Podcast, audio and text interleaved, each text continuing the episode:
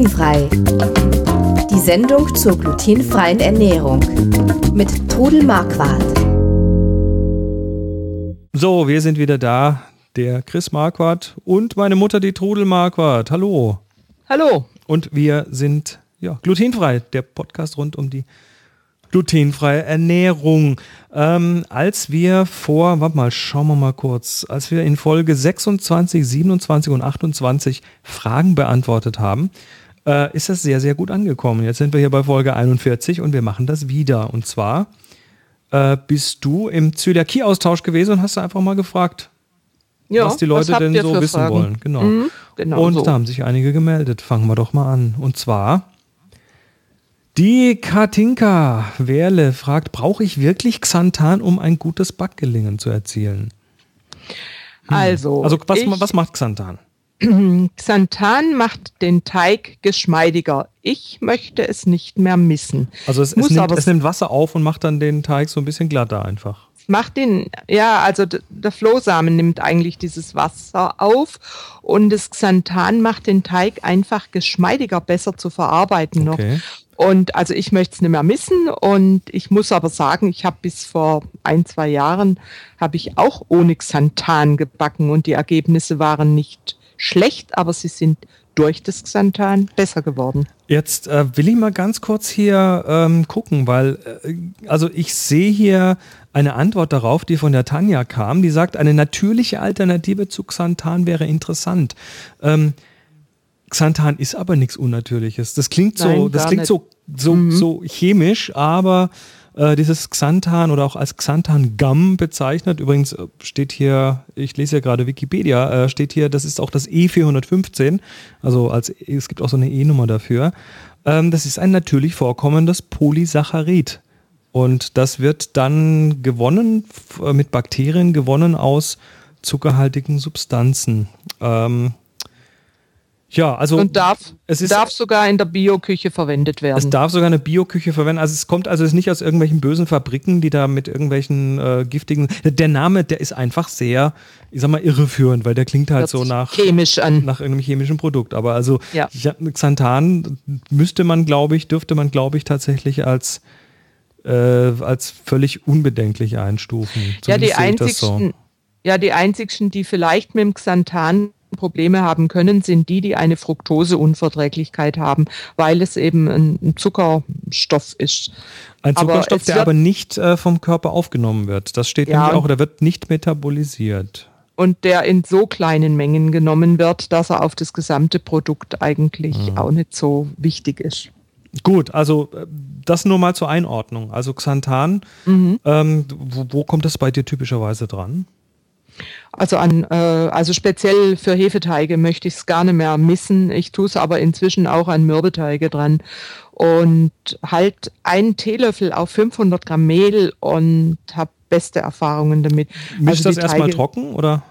Ich mische das unter die trockenen Substanzen drunter okay. und dann ja, wird es verarbeitet. Und damit wäre eigentlich auch die zweite von der Tanja Pfefferminze Riester. Die Frage natürliche Alternative zu Xanthan wäre und so weiter interessant. Flohsamen gehen zwar, habe aber, glaube ich, nicht denselben Effekt. Stimmt genau sind zwei verschiedene Sachen. Flohsamenschalen, wohlgemerkt, nicht Flohsamen, sind ein Quellstoff, der Wasser bzw. die Flüssigkeit im Gebäck hält. Und äh, nochmal zur Klärung, Flohsamen haben nichts mit Flöhen zu tun, also keine, keine Angst. Gut, gehen wir mal eins weiter. Die Karin Sewecke fragt, ich suche noch passendes Mehl. Teffmehl ist grausig. Ja, und darauf antwortet Andrea Lindo, Teffmehl kannst du nicht solo verwenden. Was ist und ein Teffmehl? Teffmehl, das ist eine Zwerghirse Teff und ich finde es wunderbar, aber eben nicht solo. Teff ist wunderbar, also es gibt auch Teffflocken mhm. und es ist wunderbar in kleinen Mengen zu Gebäcken oder Broten. Von welchem Verhältnis reden wir da? Reden wir da von halbe halbe oder? Nö, also weiß ich, 100, 150 Gramm, also äh, auf, macht, auf ein Kilo also, oder so. Auf dem Pfund. Auf dem Pfund, also ja. so ein Fünftel also so bis ein Zehntel. Ein Fünftel sowas. ungefähr, ja, ja. Alles das muss man ausprobieren und dann schmeckt es gut, aber alleine ist es eben nicht so gut. Was, wie, wie, wie schmeckt ja, das alleine? Also ich mag's. es ist auch wieder so eine Geschmackssache. Es ist so ein bisschen nussig und mhm. äh, ja, manche sagen, es schmeckt muffig, aber wie gesagt, äh, ich mische es eben unter, unter andere Sachen und da finde ich es prima. Sie sucht noch passendes Mehl, schreibt die Karin Zewicke. Was ist passend? Du musst ausprobieren. Es gibt andere Mehle. Es gibt Hirse, es gibt ähm, Quinoa, Amaranth, Kastanienmehl, Buchweizenmehl. Probier aus, welches Mehl du magst und mische dir Mehle. Mische es zu anderen Mehlen dazu und gucke, dass du für dich das Richtige rausfindest. Äh, wir haben übrigens, äh, also wir sind jetzt hier bei Folge, oh, was sind wir jetzt? Ähm, 41.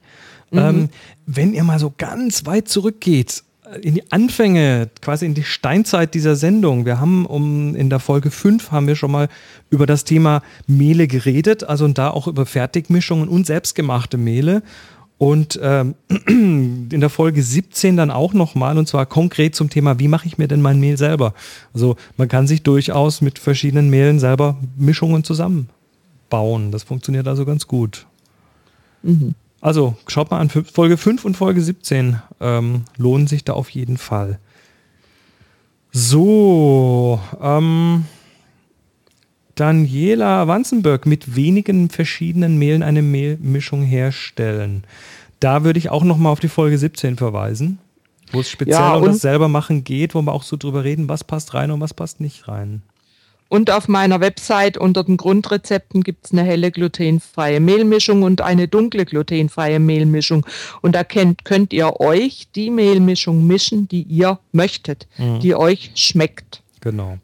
Das kann man nicht generell sagen. Und einfach gucken, zwei Drittel Mehl, ein Drittel Stärkeanteil, Bindemittel, Xanthan, Flohsamenschalen, Johannisbrotkernmehl. Es steht aber alles in diesen Rezepten beschrieben. Genau, und über Bindemittel haben wir auch schon mal eine Sendung gemacht. Genau. Guckt euch nochmal an oder hört es euch nochmal an. Und die Daniela hat dann gleich noch eine neue Frage. Welche kalorienarme Mehle gibt es? Wie und ja, also äh, äh das, das kann man jetzt schwierig, weil ist ja. Also also Mehl, Mehl allgemein hat Kalorien. Hat Kalorien beziehungsweise Kohlenhydrate und äh, diese Kohlenhydrate, ja, die ähm, da reagieren manche Leute stärker drauf und manche weniger. Und äh, ich glaube nicht, dass es kohlehydratfreie Mehle gibt. Nö. Ja. Es gibt kohlehydratarme, vielleicht Mandelmehl. Ja gut, das äh, hat dann wenig Kohlenhydrate, aber Kalorien hat es dann ja, natürlich trotzdem. Hat es trotzdem. Also kalorienarmes Mehl kann ich dir jetzt keins nennen. Das musst du eben auch wissen, wie, äh, also ich würde mal sagen, wenn du vollwertige Sachen machst, mhm. also auch Brote und so, dann haben die zwar vielleicht mehr Kalorien, aber du brauchst weniger davon, weil sie besser sättigen. Mhm.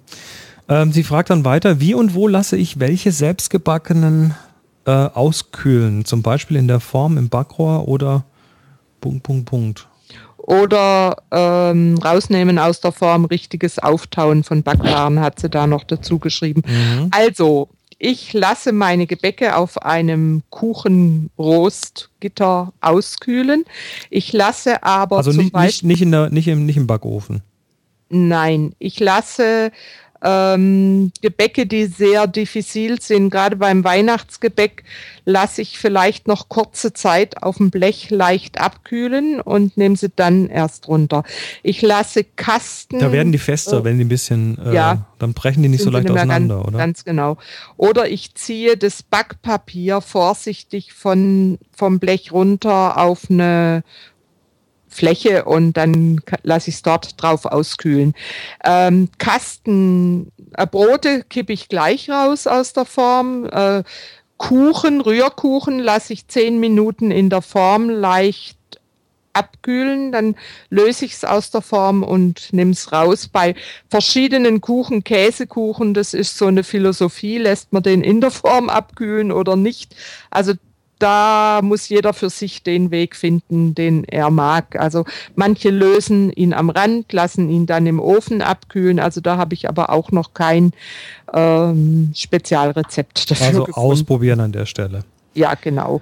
dann Auftauen von Backwaren. Also wenn ich jetzt zum Beispiel äh, Schneckennudeln zum Beispiel auftauen möchte, dann lasse ich, dann tue ich mir die ein, zwei Stunden, bevor ich sie brauche, aus dem Gefrierfach, backe sie im Backofen auf. Brötchen etwa genauso. Brötchen kann man auch kurz 20 bis 25 Sekunden in der Mikrowelle antauen und dann noch im Backofen aufbacken. Äh, Brot ähm, friere ich in Scheiben ein und gebe die gefrorenen Scheiben in den Toaster. Da muss ich dann vielleicht zweimal drücken, bis sie so sind, wie ich sie gern hätte. Also das sind so meine Methoden zum Auftauen und Abkühlen. Okay. Gehen wir weiter. Die Yvonne Jakobs fragt, auch wenn das Thema sehr speziell ist, was ist beim Umgang mit glutenfreien Teigen und Kuchen im Thermomix zu beachten? Also der Thermomix ist ja ein, so, ein, so ein Universal-Rührer, Kocher und so weiter und da kann man auch Teig drin machen. Yvonne, du hast Glück, ich habe nämlich auch einen Thermomix. und ähm, also ich habe es so gemacht äh, mit meinen Teigen, dass ich wenn ich weiß, wie die Teige sein müssen, also sprich, ich habe sie zuerst mal mit meiner alten Küchenmaschine gemacht und wenn ich dann weiß, welche Zutaten rein müssen, welche Menge von Flüssigkeit, dann kann ich sie im Thermomix machen. Ich mache zum Beispiel äh, Brote, Brotteig oder Brötchenteig gerne im Thermomix. Da gibt's ja dann die Rück, die Rückwär den Rückwärtslauf und die Ähre für Brot und dann knete ich das drei Minuten im Thermomix und mach's dann raus aus dem Thermomix. Das ist schon mal ein bisschen schwierig mit dem glutenfreien Teig, aber da hat dann jeder auch seine Technik und es funktioniert ganz gut. Sehr schön. Die Susanne Stang. Gegen was kann man Nüsse in den Rezepten austauschen? Bin seit kurzem Allergiker. Also ja, manche Allergiker vertragen Mandeln. Aber wenn du auch keine Mandeln verträgst, es, man kann als Nussersatz Sonnenblumenkerne nehmen, die mahlen und dann gibt es Erdmandeln, die von Allergikern vertragen werden. Die gibt es im Bioladen. Äh, die reagieren ein bisschen anders vom Fettgehalt, aber das geht eigentlich ähm, ganz gut. Schau mal im Bioladen, ob du Erdmandeln kriegst, lass dir dann dort auch erklären, wie die vom Fettgehalt sind und nimm vielleicht mal kleinere Mengen davon.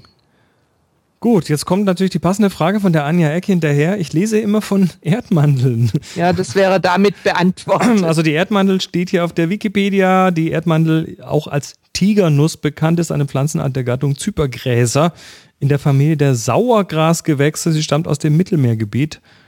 Und äh, als historischer deutschsprachiger Trivialname ist auch die Bezeichnung Erdnu Erdnuss belegt, wobei das jetzt nichts mit der Erdnuss zu tun hat, die man heute so als, äh, die man heute beim Fußballspielen fu äh, knabbert, äh, Quatsch, beim Fußball gucken knabbert. Ähm, die sehen so ein bisschen aus wie Mandeln, ja? Ja, sind ein bisschen anders von der Form her. Kleiner. Mhm. Mhm. Na gut, ja, also die Erdmandeln mal mhm. probieren, ob die funktionieren oder nicht. Ja.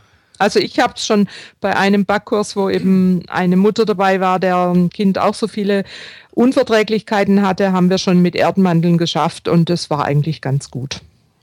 Probiert's aus. Gut. Ähm, dann die nächste Frage von der Daniela Wanzenböck wieder. Ähm, Sie fragt, äh, Xanthan, Johannesbrotkernmehl, Flohsamenschalen richtig eingesetzt. Da verweise ich jetzt einfach mal auf unsere Folge 33. Da haben wir das nämlich im Detail genau. besprochen. Glutenfrei ja. Bindemittel. Da haben wir über, mhm. über äh, auch Stärke und äh, andere Dinge geredet. Pfeilwurzelmehl, Traubenkernmehl mhm. und so weiter. Dann ja. äh, fragt die Daniela, nee, Moment, das war, na, na, na, na.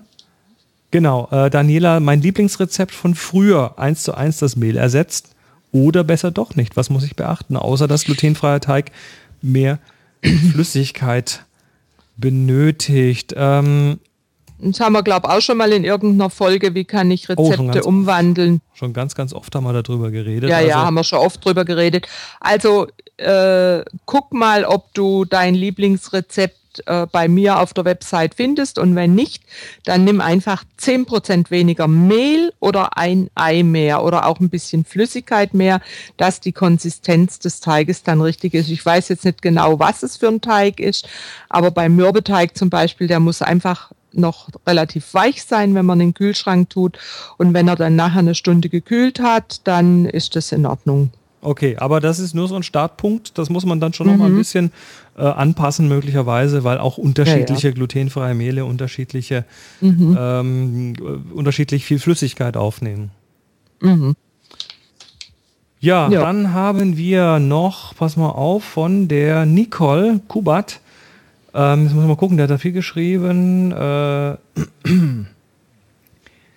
ich weiß, dass du dieses Thema schon öfters angesprochen hast, aber ich hatte kürzlich ein Gespräch mit einer Neubetroffenen und denke, das ist für uns ein Dauerbrenner und ich fände es schön, wenn du dazu einmal was sagst. Was tust du, wenn du zu einer Feier in einem entfernt gelegenen Ort auswärts eingeladen bist? Ich denke, dass wir da einfach auch eine sehr große Hemmschwelle haben, um im Vorfeld Kontakt mit dem Restaurant aufzunehmen. Man kennt das Restaurant nicht, weiß auch nicht, wer sich da am Ende der Leitung melden wird und ob er überhaupt versteht, um was es geht. Mir steht es in einer Woche auch wieder bevor. Eine Einladung in eine Art Pizzeria. Vorbeifahren geht nicht, ist zu weit. Anrufen mag ich auch nicht. Der Inhaber ist Ausländer. Mein Plan ist Salatsauce im Gepäck und im Zweifel dann einen Salat mit mitgebrachter Soße.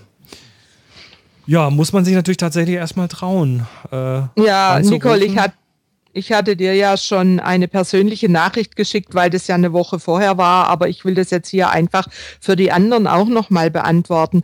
Also wenn du eingeladen bist, dann würde ich den Einladenden fragen, ob er sich mit dem Lokal in Verbindung setzen kann und abklären kann, ob glutenfrei möglich ist.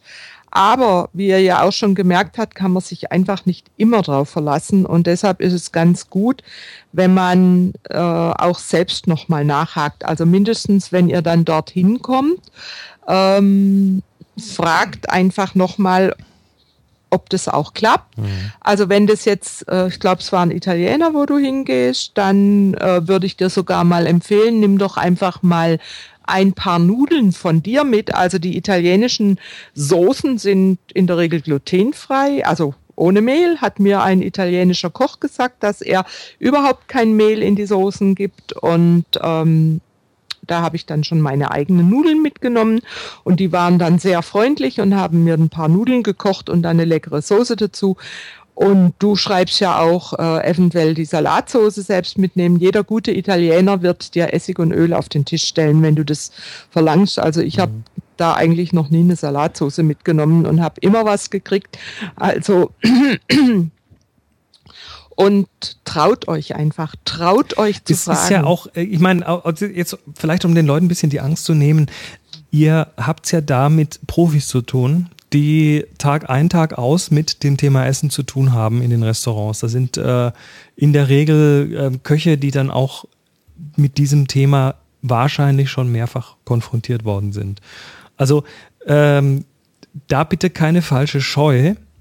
Und ich würde dann so ein Gespräch tatsächlich einfach mal anfangen mit Hallo, hier ist so und so. Ich, äh, ich äh, bin demnächst hier bei Ihnen im Haus und ich darf kein Gluten essen.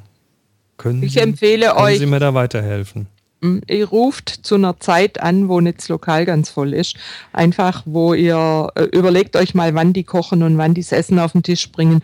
Ruft einfach äh, zu einer besseren Zeit an, vielleicht vormittags oder so. Und in einer ruhigen Zeit sind die dann auch eher bereit, einem das zu erklären. Also es gibt sehr viel positive Erfahrungen, aber es gibt leider auch negative Erfahrungen, weil es manche einfach nicht kapieren. Aber seid mutig, fragt. Ja, fragt, fragt, fragt. Und vor allem können Sie es nicht äh, lernen, wenn sich keiner traut zu fragen. Eben, genau. Gut. Das ist so. Das war's mit euren tollen Fragen aus dem Zöliakie-Austausch. Wir kommen nächste Woche wieder mit äh, einer Sendung zum Thema Silvester und Neujahr und freuen uns, dass ihr diesmal wieder dabei wart.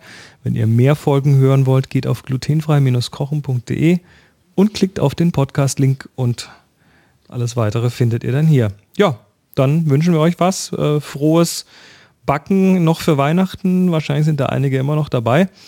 Und ja, bis nächste Woche. Tschüss. Tschüss. Sie hörten glutenfrei die Sendung zur glutenfreien Ernährung mit Todel Marquardt. Über 900 glutenfreie Rezepte und weitere Informationen auf www.glutenfrei-kochen.de.